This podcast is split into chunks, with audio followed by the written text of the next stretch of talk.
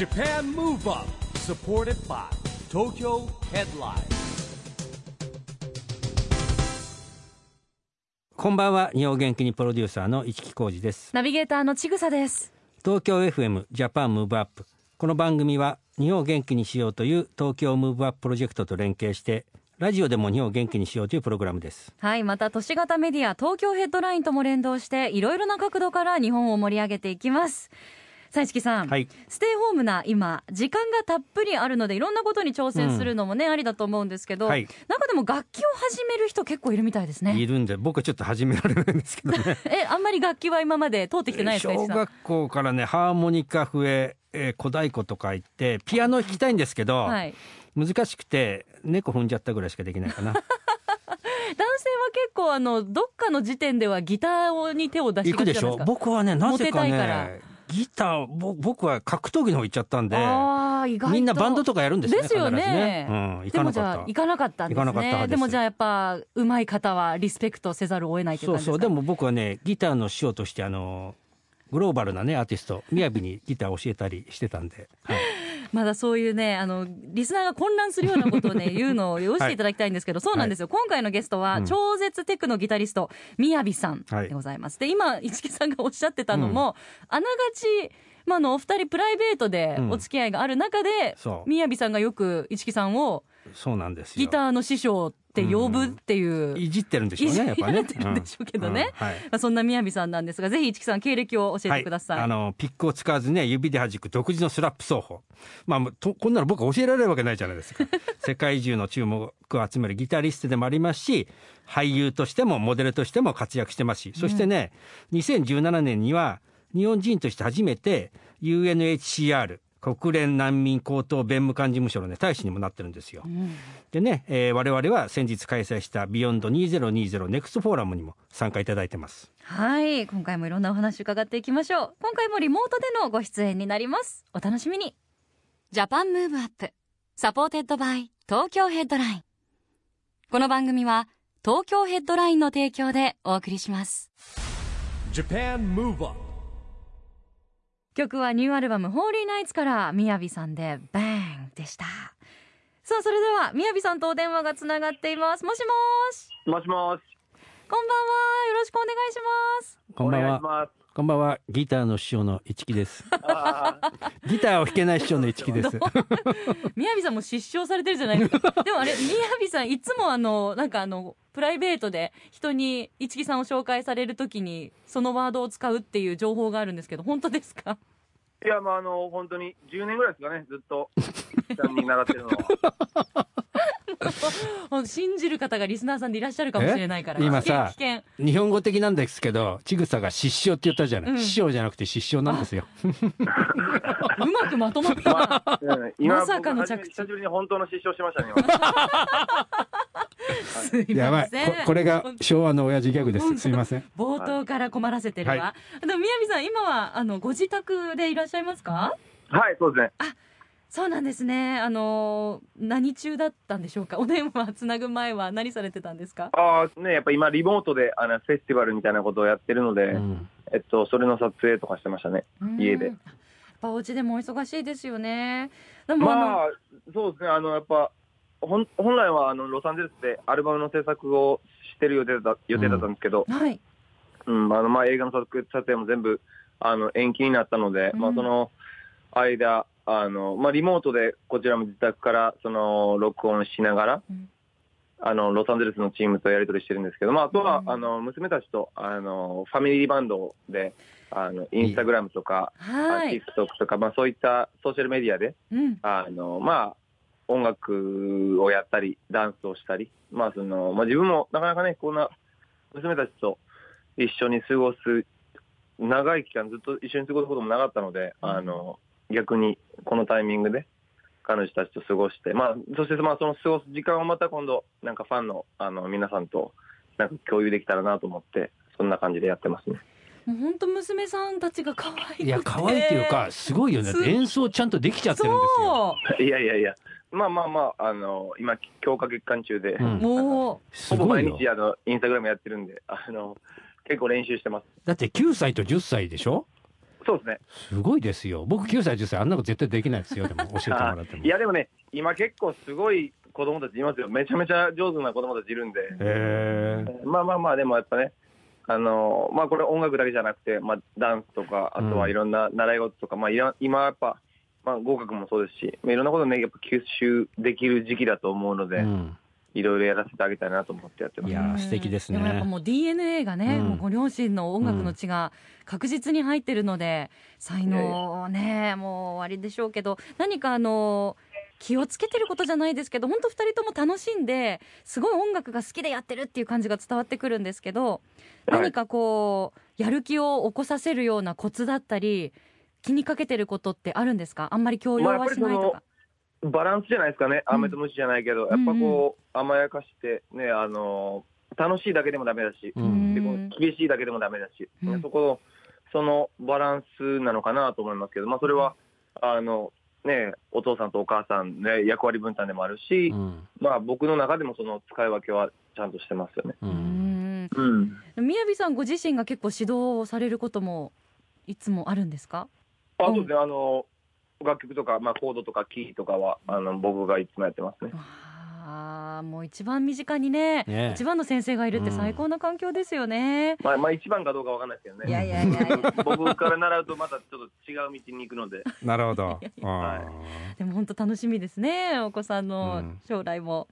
あのみやびさん先日は beyond 2020 NEXT フォーラムにもご参加いただきましたその節はどうもありがとうございました。ありがとうございましたありがとうございました。あのみやびさんは次世代人材育成 SDGs とピースコミュニケーションというセッションに参加されたんですけれどもはい。いかがでしたか？なかなかあの普段の活動とは違う雰囲気のイベントだったんじゃないかなと思うんですけど。まあでもこういう時だからこそ、やっぱああやってディスカッションを、あのしていくべきだと思いますし、まあ僕も、まあ普段なかなかね、まあ日本にいてもアメリカにいても、うん。やっぱ音楽業界の人たちと、えー意見交換することがやっぱ多いので、そういう意味では、ああいった本当にあの違った、えー業種だったり、世界の、えー方々との話を聞くのはすごくあの興味深かったですね。特に中山さんのその、まあ、防衛というか、そのサイバーセキュリティの話とかも、すごく、あの興味深かったですね、本当に。はい本当にあの参加されてたメンバーが、まあ、宮城さんそして PWC コンサルティング合同会社パートナーの佐々木亮介さん衆議院議員の中山康秀さん国際連合日本政府代表部大使次席常駐代表の星野俊也さん、えーそあ、して。星野さん、うん星野さんね、僕はあの、国連で、あの、星野さん、電波がちょっと悪かったですよね、あの時ね。そうね、ニューヨークとね、結んでましたからねちょっと残。念です時差もあり、ちょっと電波も悪かったんですけうどん。でもあのそうそうあの簡潔に気を使ってねこあの答えてくださってそうそうですね、はいあの、あの、堀さん、堀さんが、はいジャーナリストの堀潤さんがはい、すごくうまく、あの、ま、まとめてくれましたね。本当にそうですよね。うん、あの、僕多分星野さん、ピースイズっていう、あの、国連のイベントの時にご一緒したんですよね。そう、だから、みやびが演奏してくれたっていうのがあってですね、星野さんもすごいすごく覚えていて、やっぱりねあの、この、もともとね、このグローバルな中、ピースコミュニケーションってこう、みんなで分断をなくしてですね、仲良くしていこうっていう中で言うと、まあ、なんだろう、こういうことになってしまったことで言うとですね、より僕はこのピースコミュニケーションって大事だと思うんで、これは引き続きね、みやびさんとも、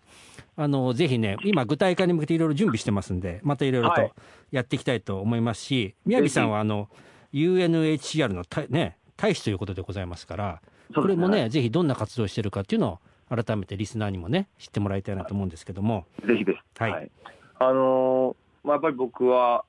ミュージシャンでもあり、半分ミュージシャンでもあり、半分、えー UNHCR、国連難民高等弁務官事務所という、まあ、国連の一機関で難民支援をしている、うんえー機関なんですけれども、そこの親善大使を、えー務めさせてもらってます。で、まあ、主な活動内容としては本当にあの難民キャンプ、えーまあ、これまでレレバノン、バングラデシュ、タイ、コロンビア、うんえーケニアですね。うん、あの行かせてもらってるんですけど、まあ、本当にそういったあの難民キャンプに行って、本当に想像を絶する経験、もう本当状況から逃れて、もう知らない国で暮らしている人たちの暮らしを見て、で僕はそこから、まあ、その人たちとまずコミュニケーションする、その人たちとコミュニケーションして、えーまあ音、まあ、ギター持ってギター弾いたり、えー一緒にサッカー、まあ、僕昔サッカーやってたんで一緒にサッカーやったりしていく中で、そこで、まあ、そこにメディアを連れて行ったり、現地のメディアに出たり、あとはまあそこから、えー得た、まあ、情報だったり、自分が感じたことっていうのを、えー楽曲に落とし込んだり、そこから、えーまあまあ、こういったメディアも含めたところで、えーたくさんの人にこう伝えていくというのが僕の役割ですね。はい。あの日本人初ということなんですが始まりはどういうきっかけだったんですか？最初はあのもう本当に自分も無知で何も知らなかったんですけど2013年に、えーアンジェリーナ・ジョリーさん、えー彼女と一緒にお仕事をしたことがきっかけで、彼女からたくさんのことを、えー学びました。で、まあ、特に彼女は、えー特使としてもうずっと難民キャンプにも本当に10何年になるの？17年かな？うん。17年、もう15年以上、本当にずっと、えー難民問題に関わってきて、で彼女からたくさん話を聞いて、僕も感化されて、えーまあ、僕も何かできることがあればやりたいと思って、えーレバノンのシリアという国の、シリア危機は多分あの耳なじみもあるかもしれないですけど、そこの、えーシリアという国の隣の国、えーレバノンといううん。えー国の難民キャンプに、えーい行ったのが最初のミッションでしたね、僕にとって。うん。あの最初に行って現地をご覧になった時どういうお気持ちだったか覚えてらっしゃいますか？まあやっぱり、まずだ怖かったですよね、本当に行くとき、自分が、何も知らない自分がギターを抱えて行くべきなんだろうか、行ったところで足手まといになるんじゃないかっていう気持ちがほとんどでしたね、本当に。特に、まあ、まだシリア危機がえー始まって間もなかったので、本当に警備のあの体制も厳重で、もう車、移動する車は、まあ、国連の、えーが手配してくれた車なんですけども、本当に防弾の、えードア、ガラスで、移動中窓も開けれない状態で、で、まあ、至る所にセキュリティのチェックポイントがあるので、その本当に緊迫した中で、えーキャンプに入ったんですけど、まあ、子供たちと会って、子供たちの前であのギターを弾いてた時のその子供たちのその目の輝きというか、もう本当になかなかね、僕たちは当たり前に音楽だったり、こういう、うん。ある種エンターテインメントを当たり前に享受してますけど、ね、難民キャンプだと、ね、電波もないし、えーテレビもそんな、なかなか見れないじゃないですか。うん。なので、もう彼ら、彼女たちにとっては、なんだこれっていうようなものだったんだと思うんですけど、とにかくその彼ら、彼女たちのそのエネルギーと、えー輝きうん、すごくその本当に純粋な、えー子供たちに、僕もやっぱ、すなんだろうな、逆にパワーもらって、うんでその時に、あ音楽を通じて、あ僕にもやれることがあるかもしれないって思ったのが最初ですね。うんなるほどね。うんもうあの今ではそういった大使の活動を重ねられて、もうライフワークのように宮城さんの中で多分なってると思うんですけど、こういうコロナの状況の中でもね、あの難民の子たちへの思いとか心配っていうのをインスタグラムとかでも語られてますよね。そうですね。うん、あのちょうど先日、えーその国連難民高等弁務官事務所の、まあ、国連難民、えー、と高等弁務官の、えーまあ、フィリッポ、えーグランデ代表と、えーまあ、会談というか、まあ、本当に世界中の親善大使が集まって、えーオンライン上で、えーの、えーミーティングがあったんですけど、まあ、本当に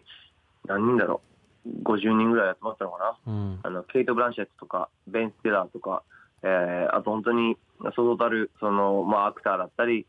えーミュージシャンもいるし、えーアスリートもいるし、うん。えー親善大使が集まって、まあ、意見交換をして、まあ、フィリッポ、主にフィリッポ氏からの言葉を聞いてたんですけど、やっぱりまあ、うんまずはその、ね、今、僕たちコロナのこの状況で、本当にもう世界中、もう誰もが厳しい環境の中での生活を強いられてますけど、えー忘れちゃいけないのが、この状況下で、そのフィリフィリッポが言ってたの、すごくあの印象深かった言葉があって、このコロナが止めたもの、経済もそうだし、えー人のこの行き来も止めたけど、戦争、紛争は止め止めてない、止まってないっていうんですね。うん。うん、結局その、こういう状況下において、まだ争ってるうん。人たちがいて、でそういって難民と呼ばれる人たちが逃げなきゃいけない状況っていうのはまだ続いていて、でそれはやっぱり忘れちゃいけない。で、うん。僕たちもやっぱ活動していく中で、まあ、この前、あのグローバルシーズンのあの Together at Home っていうあのレディー・ガガがやってたやつの、はい。まあ、ちょっとそのインスタグラムでやってたやつにあの僕もファミリーライブで参加させてもらったんですけど、うんその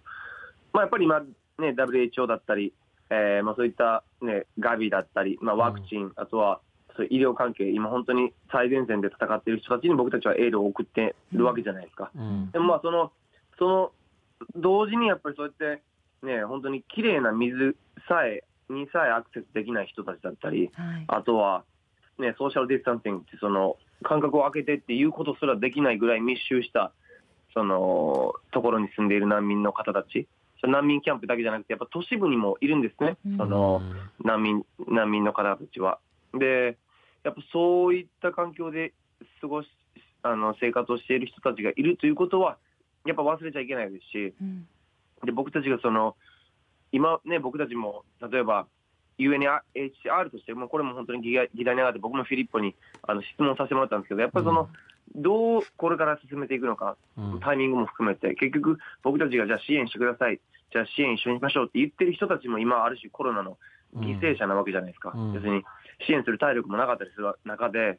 どうその自分たちはこのあの Refugee Agency、その難民支援機関として、このコロナの状況下でうん。ミッションを全うしていくのか、でそれは本当タイミングだったり、えー訴え方でもあると思うんですけど、でもやっぱり根底に、この僕たちはその今、人類として争ってる場合じゃないっていうこと、うん。これは絶対確実にやっぱり言う言っていくべきだし、でうん。実際、このコロナ自体がそういったある種の警告というか、うん今後どうやってじゃあこの地球と付き合っていくのか、うんこれまで当たり前だと思ってた経済活動が本当にそれで良かったんだろうかっていうことを見直す時期だと思いますし、うん。ある種人類が今、人と人が会えないから、うん。逆に今つながろうっていう意識が高くなっているのって、うん。僕はそれってなんか、このコロナがもたらした僕たちにとっての気づきなんじゃないかなと思ってて、うん。でやっぱそこで、やっぱ改めてその争っている場合じゃないって、僕たちは本当に、本当にみんなが、まあ、もちろん綺麗事かもしれないけど、やっぱりこう、強調して生きていかないと、その本当にこの地球上から僕たちが存在でき、ね、地球上に存在すらできなくなるかもしれない時が来るかもしれないっていうのを、僕たちもか感じるべきですし、うん。やっぱり今までの価値観、経済優先、えーそういった成功の指標みたいなものが、やっぱどんどんどんどん変えていかなくちゃいけない時期に来てるんじゃないかな。って、それをコロナっていうのは、それをそのある種気づかせるためにうん。起こったのかもしれないし、僕たちが気づいてなかったから起こったのかもしれないしう、ん。わからないんですけど、まあ、とにかくこの状況において僕たちができることっていうのは、もう本当にたくさんあると思うので、うん。自宅にいようと、どこにいようと、やることは多分一緒だと思うので、まあ、その中で、そのまあ、このピースコミュニケーションが訴えてることっていうのは、うん。やっぱりあの変わらずあの訴え続けていくべきだと思いますし、で市木さん含めあの皆さんが言ってたように、やっぱまあ日本からこのメッセージを発信するっていうことの意義っていうのはすごくあると思います。うんなので、まあ、僕はやっぱすごく、まあ、この前の会合もそうですけど、うん、今、このコロナの環境、コロナの影響下において、どうあるべきかっていうのは、すごく僕も考えますね、本当に。うんまたこういう状況だからこそ音楽に救いを求める方も多いと思うんですけど宮城さん、そうニューアルバム「ホーリーナイツ」がリリースされました、はい。えーあのタイトル曲の内容もそうですけど本当にあの勇気づけられるような曲もたくさん入ってると思うんですがどんな一枚になりましたか？まあそうですね、あの、まあ本当に季節して、もうこんな状況になるとは思ってなかったんですけど、うん。まあやっぱりその、親善大使としての活動を続けていく中で、やっぱこう、音楽家として何を歌うべきなのかっていうのはずっとやっぱあって、やっぱこう、人をハッピーにしたいけれども、じゃあ平和だからこそできるこの音楽だけど、平和じゃなくなりそうな時に何を歌うべきか。これコロナの以前からやっぱりもう異常気象、もうアマゾン燃えたり、ね、アメリカでも森林火災が起こったり、もういろんなところでトルネードとか、いろんな異常気象が起こって、ね、難民問題、もう今7000万人以上難民と呼ばれる人たちが国内外、避難民が増えてて、で、飢餓もまだね、アフリカとかでもまだ全然ぜ残ってる、貧富の格差も、うん先進国でさえどんどん広がっている。でこれはすごく危機的な状況だと思うんですね。で、その中で、何を歌うべきなのか、そして音楽をやる意義って何なのかってすごく考えるんですよね。うんその時にでも、やっぱり、やっぱり音楽が好きで、でやっぱりその、ね、僕たちはこの長い歴史の中でも本当に、ね、歌を歌って、踊りを踊って、えー大変な局面を、えー乗り越えてきたと思います。んで、そういう意味で、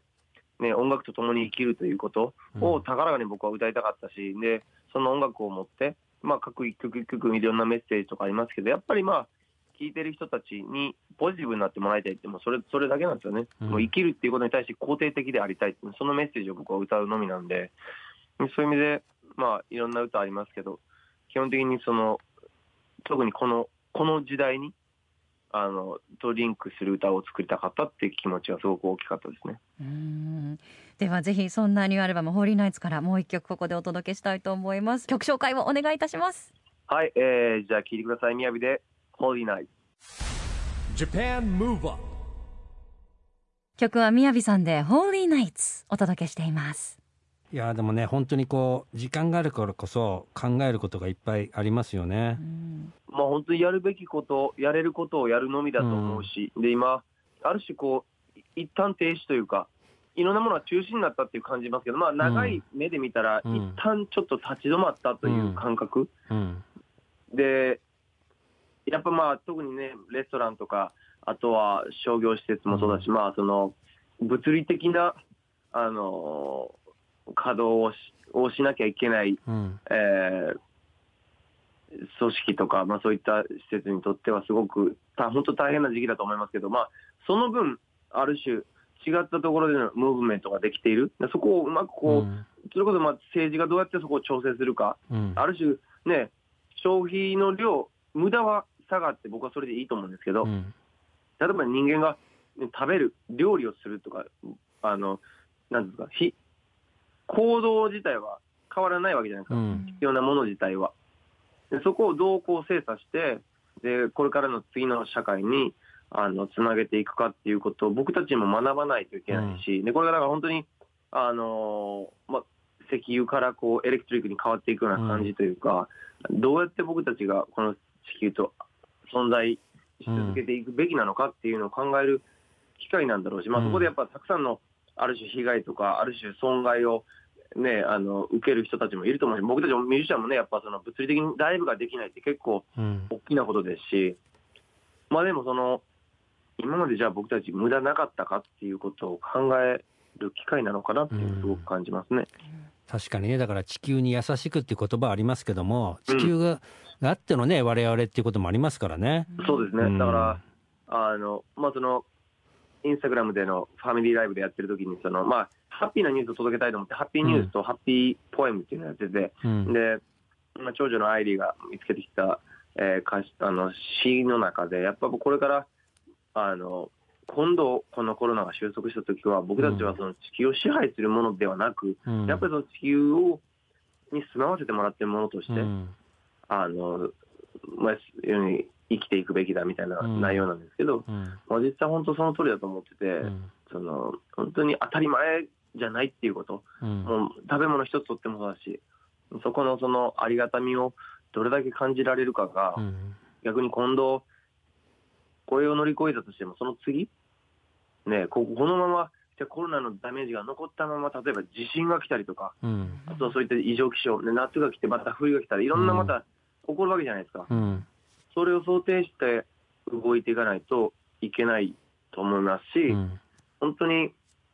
まあ、あの SDGs っていうね、そのサステナブルなうん。持続可能な社会を築いていくっていう、うん。この、本当に2020年にそれが、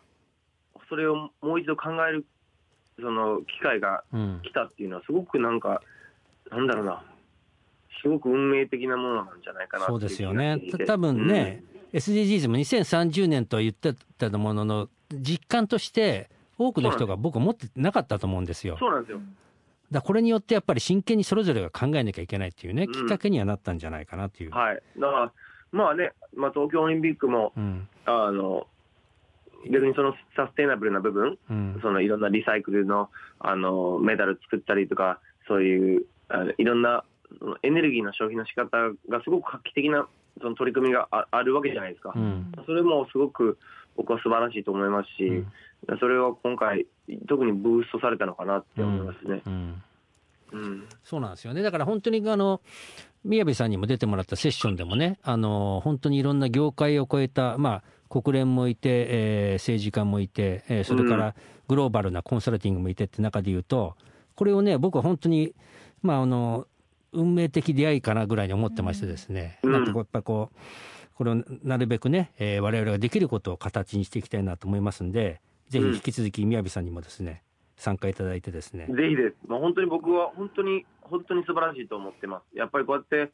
日本の中でも、その日本のことだけじゃなくて、もちろん日本のこと、日本人だから日本のことは大事なんですけど、日本だけじゃなくて、世界を俯瞰してうん。ものを見ていく。ただ、やっぱり日本人としてそれを発信していくことの大事さは、やっぱりもっともっと、まあ、他の国と比べてちょっと日本人は少ないのかなっていう印象があるので、うん。そこはやっぱりこういったそのディスカッションの場を設けて、でそのアイディアだったり、あのをどんどんどんどん本当に実行部隊に落とし込んでいって、あの形にしていく、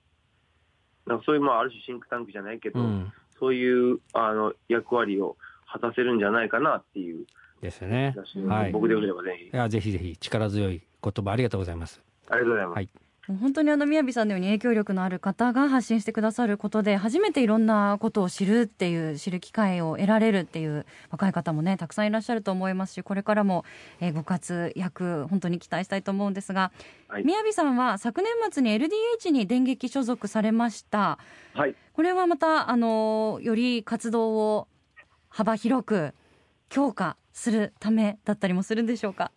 そうですね、やっぱりその、まあ、これまで本当に手弁当で自分の事務所で、えーやってきて、もう水道から、えー水道と電気、水と電気引くところから自分でやってきて、ただまあ、まあ、そんな中で、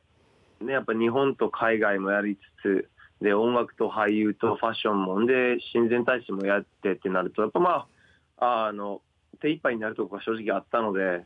そういうこのバックエンドっていうか、そのやっぱり仲間が欲しかったっていうのはすごく大きな、えーところで、で、まあ、去年の令和になってから、もう少しこの日本に、まあ、オリンピックも含めてこう日本にシフトしたときに、あの LDH のヒロさんと、えーお会いして、あのこういろんな話をしていく中で、まあ、本当に LDH という会社自体も本当に動き方としてすごく面白いなと思っていて、で、まあ、市木さんとの出会いもそこから派生した、ねうん。部分でもありますし、あの、やっぱりエンターテインメントだけじゃない、いろんな側面、まあ、そ全部ひっくるめてエンターテインメントっていう考え方だと思うんですけど、本当にね、農業もやってれば、えーアパレルももちろんやってるし、えー飲食もやってるしっていう、なんかこう、で、そこの中で、あの、アーティストたちが、あの、制作活動をしてるっていう、その、まあ、ある種のモデルっていうのは素晴らしいなと思っていたので、あの、まあ、ヒロさんと話して、まあ、やっぱりヒロさんのその、あの人のなんだろうな、人柄というか、その、やっぱ仲間、仲間を大事にするっていううん。ところが僕はすごく響いたというか、うん、僕にある種欠けてた部分でもあるし、もう本当に自分はもう自分のことで精一杯だし、もう前見てもガリガリ戦っていくことしかできてなできてなかったので、まあ、ある種余裕がなかったので、そういう意味で、あの、うん、なんかもう LDH を自由に使いこなしてくださいっていうぐらいのその器の大きさというか、うん。スタンスで迎えてくれたので、もうぜひという感じで、今、ご一緒させてもらってますね。うん。実際に所属されてみて何か感じたこととかありますか？まあ、そうですね、やっぱりその、うん、やっぱたくさんの人たちが、ね、アーティストだけじゃなくて、スタッフの数もすごく多いので、やっぱりそこに責任というものが、まあ、今回のコロナのもそうですし、まあでも、ね、今回のその、ライブを自粛するという判断もすごく早かったと思いますし、そういう意味で、あの、社員に対しての外出自粛の要請だったり、あとは、まあ、アルコール消毒の、あの、普及だったり、すごくその、組織としてそこら辺すごく徹底しているので、あの、僕は今今までそこら辺個人でやってたので、そういう意味では、すごく心強いですね、僕も。なので、その分、自分が発信したいことを、どんどんどんどん発信できますし、アーティストとしてのその部分に専念できるっていうのはすごく大きいですし、すごくありがたいですね。うんあの昨年末に行われた LDH のカウントダウンライブ後には打ち上げがあって宮城さん、はい LDH 所属の他のメンバーの皆さんともあの楽しい時間を過ごされたと伺っておりますがはい。あの、朝まで、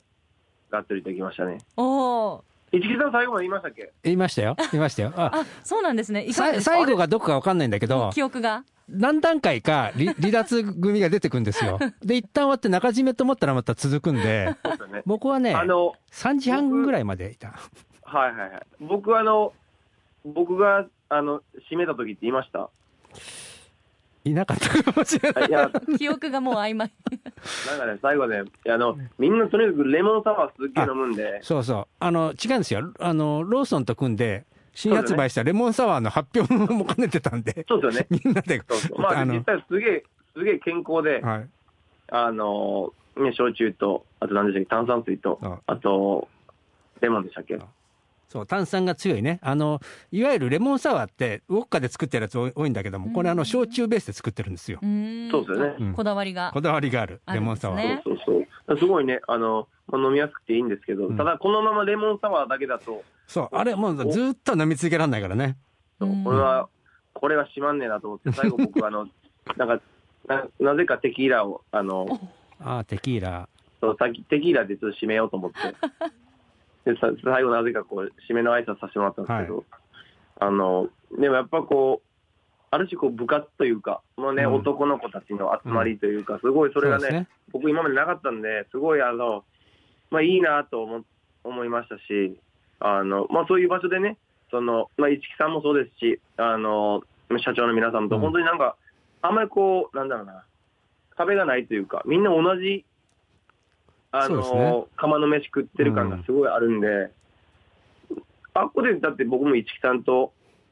久しぶりに会ったんですもんね。うん、そうですね。うん。もうファミリー感か、満載で。うん。結構あの、年下のメンバーとかに僕もね、あの、いじられますから。ちなみにどのあたりのメンバーですか？そんな固有名詞は言わせないでくださいよ、もう。グループでいうとどのあたりですか？グループで言うとね、3代目ぐらいまで僕をいじってくれますね。ジー。ェネレーション世代はまだちゃんと、ちゃんとっていうか、そこまではないですけど、うん。3代目ぐらいは僕いじ,、いじられてる。うん。そうなんですねいやでもあの想像するとやっぱすごい豪華なねあの打ち上げですよね、メンバー的にもまた本当一日も早くそうやって皆さんで集まって飲んだり食べたりできる日が来るといいですよね、まあそうですね、やっぱり、あの、やっぱり人なんで、うん。ね、面と向かってやって、えーい初めてやっぱね、思いが、思いを感じる。うんで、やっぱつなが、つながりってすごい大事だなっていうのをすごく感じますよね。うん。だからまあ、とにかく今はね、外出自粛、うん。まあ、知らず知らずでやっぱ広めちゃわないように、うん。あの、できるだけ自粛して、うん。早くこの感染者の数を減らしていく。う。うん。ん。えーそこに、もう本当に若い世代もあの一緒になって、これやっていくっていうこと以外に、多分解決策はないと思うので、まああとはもう周りの国、まあ、今、中国がまた戻ろうとしてたりとか、ニュージーランドとか、いろんな、まあ、あの他の国の動向も見ながら、僕たち日本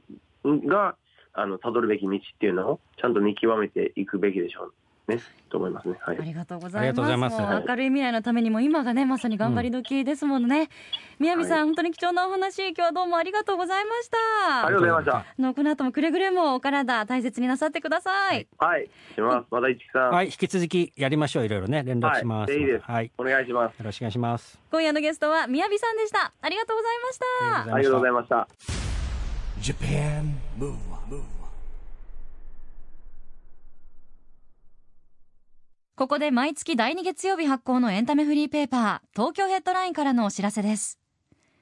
最新号は5月11日の発行を予定しておりましたが、緊急事態宣言で外出自粛の中、専用ラックなどで皆様にお届けすることは、読者の皆様の健康を考慮すると適当ではないと判断したため、東京ヘッドライン5月11日発行号をお休みし、6月8日に5月、6月の合併号として発行いたします。5月号のフリーペーパーの発行はお休みいたしますが、東京ヘッドラインウェブでは毎日オリジナル記事をお届けいたします。ステイホームを楽しめるとっておきの話題など、皆様が楽しめる情報を発信していきますので、ぜひチェックしてみてください。今日はね、えー、宮城さんに来てもらいましたかっていうか、今日もリモートで電話でしたけども、なんかね、やっぱり今だからこそ考えることがあるっていうね、僕は世代を超えてちょっと仲間感を持ってるんで、またね、いい話ができましたね。はい、あの、本当に大使のお顔もありますし、うんそのお父さんとしてのお顔も本当にオープンに見せてくださるので、いろんな雅さんを通してなんかいろんな学びがありますよね。よね。うん、あのお家にいながらでもいろんな YouTube だったりインスタグラムだったりでエンターテインしてくださったり、教えてくださるので引き続きチェックをしていきたいなと今日思いました、はい、ジャパンムーブアップ今週はお別れのお時間ですが次回も元気のヒントたくさん見つけていきましょう。はい。これからも日本を元気にしていきましょう。 Japan Move Up お相手は一木広治とちぐさでした。それではまた来週。 Japan Move Up supported by 東京ヘッドラインこの番組は東京ヘッドラインの提供でお送りしました